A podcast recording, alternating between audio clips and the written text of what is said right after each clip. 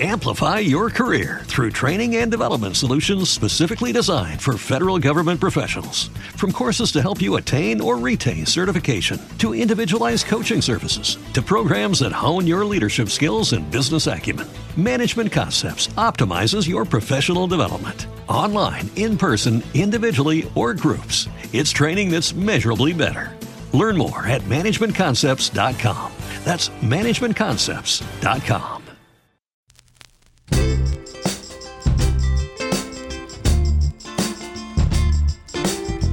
Hola, ¿cómo están? Espero que muy bien. Soy Cecilia Bona y esto es Audiolibros por qué leer. Como todas las semanas, un cuento, un texto nuevo y en este caso me volqué por una crónica de viaje. Eve Ward, autora argentina, se puede decir que fue una cronista de viaje, pero en un prólogo de Mariana Enríquez a la edición de las crónicas completas de Eve, editado por Adriana Hidalgo, la propia Mariana Enríquez habla de que en realidad, más que crónicas de viaje, lo que hacía Ward eran crónicas sobre el lenguaje. Y además, agrega Mariana Enríquez, el trabajo de Eve Ward como recolectora de giros y de formas es feliz e importante, porque no es una coleccionista de curiosidades la que escucha, sino una escritora. En ese plan, compré este libro y además, por supuesto, quiero compartir con ustedes algo que es una lectura infinita. No sé si podría leerlo todo de una, sino más bien regalarme de vez en cuando, como si fuera un dulce, un postre, uno de sus textos. Y hoy voy a compartir con ustedes la crónica que se llama No pudo ser. Vamos a la lectura.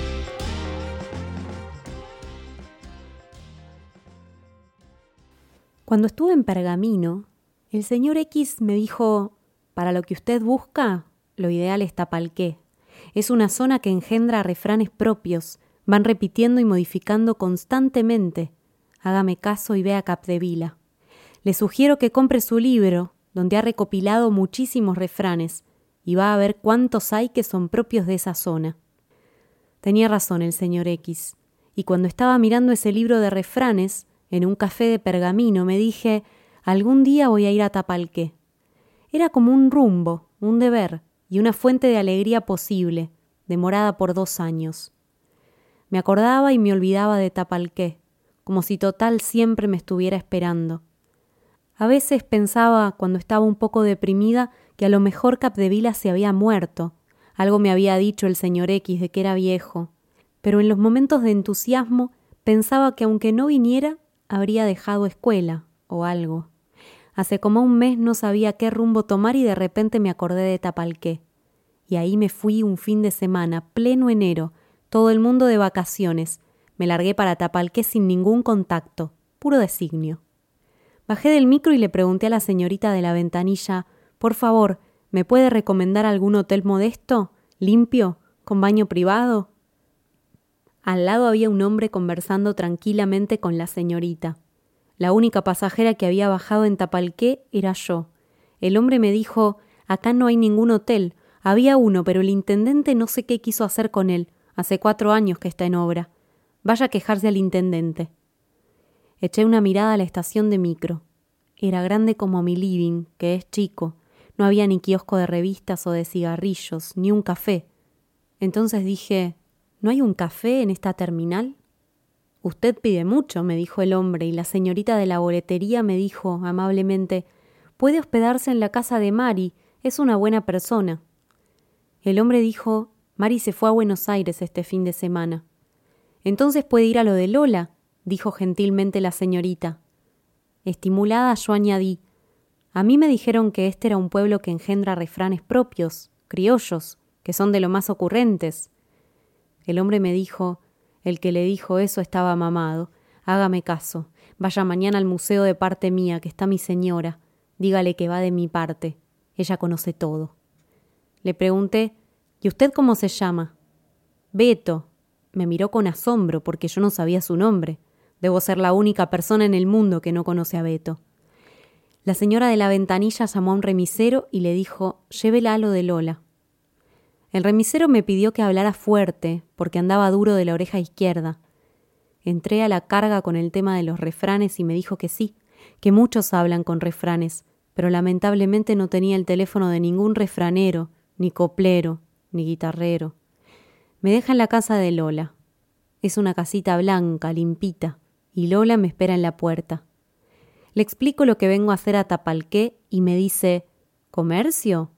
No comercio, digo, como en esas tarzánicas conversaciones con extranjeros en la que uno dice no té, café, o no cerca, lejos. Dije refranes. Le pregunto si conoce a alguien que practique el arte del refrán. Me dijo ¿Qué es un refrán? Bueno, digo, por ejemplo, en casa de herrero cuchillo de palo. Ahí mismo me pareció que ese refrán no pegaba con la señora Lola, que había elegido mal, que los refranes eran todos una mierda, y que yo no tenía la menor idea de lo que estaba haciendo en esa casa. Ella me dijo Yo de esas cosas no entiendo, yo soy una señora de mi casa, yo de mi casa al trabajo y del trabajo a mi casa. Por decir algo, consternada, le pregunté ¿Y dónde trabaja, señora? En mi casa, me dijo sonriente. A esa altura yo ya no quería que trabajara de nada ni para nadie. Agarré mi bolso y le dije Señora, perdón por la molestia. Me voy. Le di veinte pesos por la molestia, pero no parecía considerar una molestia que yo me fuera. Le daba igual. Entonces me fui con la música a otro pueblo. Refranes y dichos.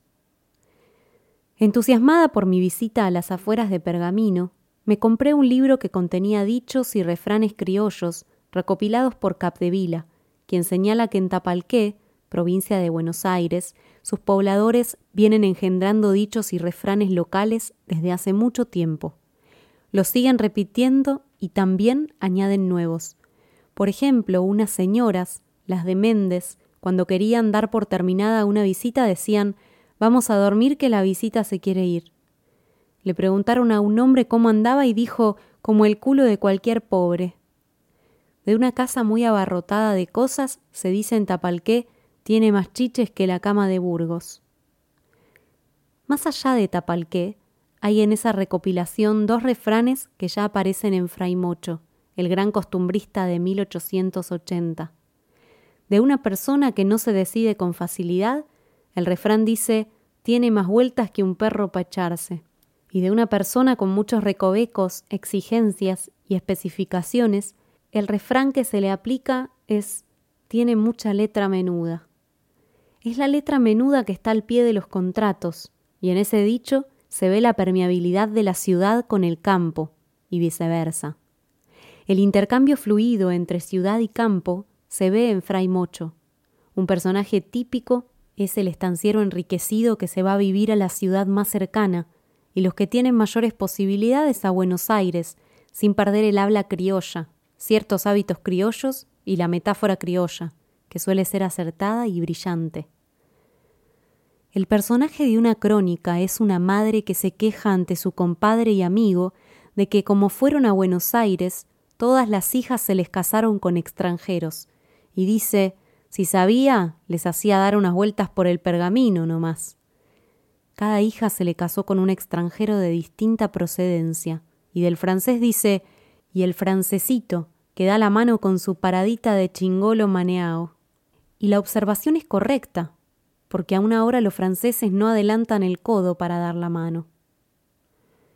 Volviendo a los refranes, la sabiduría criolla se relaciona con alguna cualidad o defecto propios de los animales, considerados como especie arquetípica, aunque también el criollo suele asombrarse de las características de un ejemplar en particular. La relación con los animales viene a ser ambivalente, porque por un lado hay una tajante distinción entre animal y cristiano, y por otro, la mayoría de los refranes indican una estrecha relación entre la conducta humana y la animal. El propio mito del lobizón estaría indicando la posibilidad de cambio de un rubro a otro. En Mercedes, una señora me contó que cuando era joven y charlaba con sus amigas, un tema frecuente de conversación era que un novio posible no fuera séptimo hijo varón. No aspiraban a que fuera lindo, o rico, o inteligente. Lo importante era que no se transformara en lobizón. Un paisano de Mercedes me contó que cuando matan al peludo, cruza sus patitas delanteras y grita conmovedoramente. el paisano agregó, y en su grito dice, Jesús, Jesús.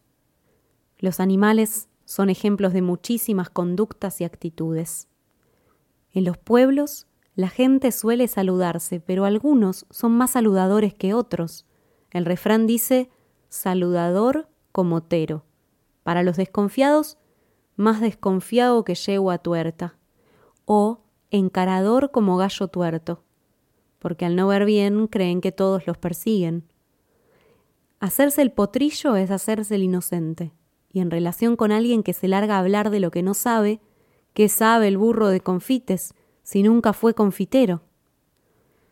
Cuando una situación es rutinaria, monótona, el refrán siempre igual, como cara de oveja. Y es cierto, las ovejas son parecidas entre sí, este libro trae refranes universales, pero con el agregado criollo.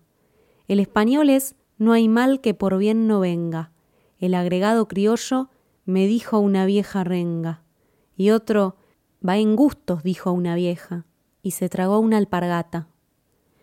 La corrección del original está indicando, sin decirlo directamente, porque el estilo criollo es elusivo, que hay cosas objetivamente peores que otras, igual para lo feo. Otro refrán vinculado con el tema, es feo el peludo con azúcar. Hay otros refranes referidos a la inteligencia o consistencia de las personas. Cuando alguien que no se caracteriza precisamente por su comprensión o sutileza dice algo interesante, se le aplica mi perro cazó una mosca. De alguien inconsistente que promete y no cumple, o dice cosas irrelevantes, pura espuma como el chajá. Intrigada por la espuma que produce el chajá, busqué explicaciones entre la gente de campo, algunos veterinarios, y me dieron las más diversas versiones. Una, que cuando el chajá se irrita, segrega mucha espuma y en ese momento no se puede comer. Es tóxico. Yo me inclino hacia otra que me dieron, y hace referencia a que el chajá tiene muy poca cantidad de carne comestible. El tero y el avestruz parecen haber despertado una curiosidad especial por la cantidad de refranes que les corresponden. Anda las agachadas como tero camorrero. También es el prototipo del escondedor.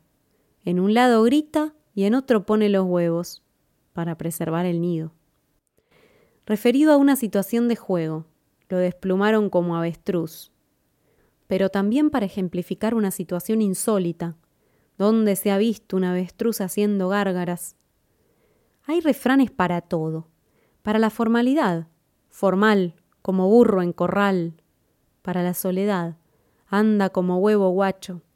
Y este otro, encantador, cada cual con su cada cual y yo con mi cada solito. Hay otros referidos a objetos y situaciones. Al jabón nuevo sin usar se le dice jabón virgen. De alguien que quema etapas en un proceso se dice no sabe trotar y quiere galopar. Cuando un caballo voltea al jinete y lo deja panza arriba mirando el cielo, el dicho es lo dejó mirando las astronomías. Si bien el criollo alude con sarcasmo a vicios y virtudes humanas, utilizando metáforas con animales, en la discusión suele ser diplomático y no la endurece en vez de decir acerca de alguien que se extralimita, no seas entrometido, desmedido o invasor, dice, no te pases al patio que vas a pisar los pollos, porque no son de hacer reproches directos o juicios de valor apresurados.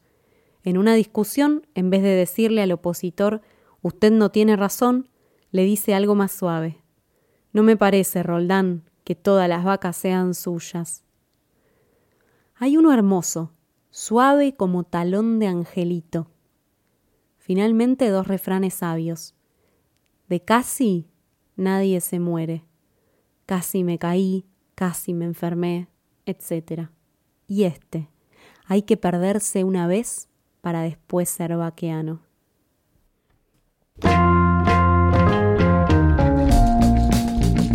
Sin repetir y sin soplar, ronda de refranes favoritos de cada uno.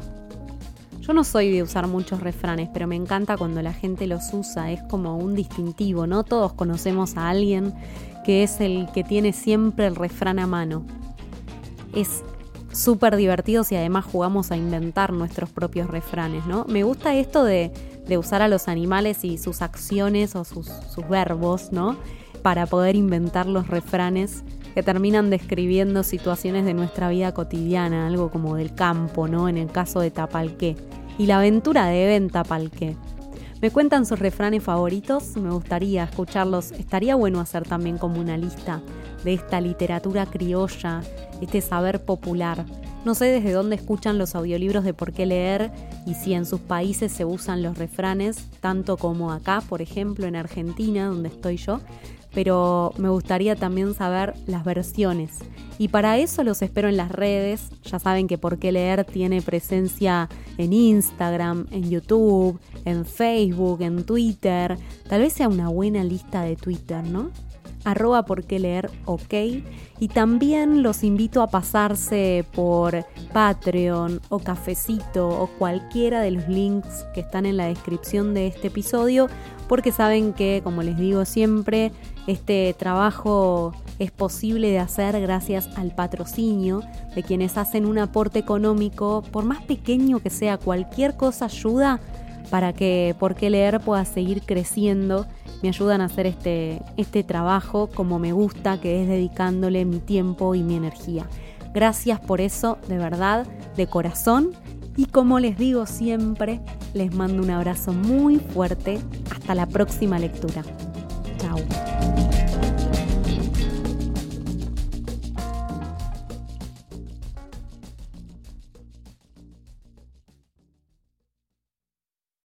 Amplify your career through training and development solutions specifically designed for federal government professionals. From courses to help you attain or retain certification, to individualized coaching services, to programs that hone your leadership skills and business acumen, Management Concepts optimizes your professional development. Online, in person, individually, or groups, it's training that's measurably better.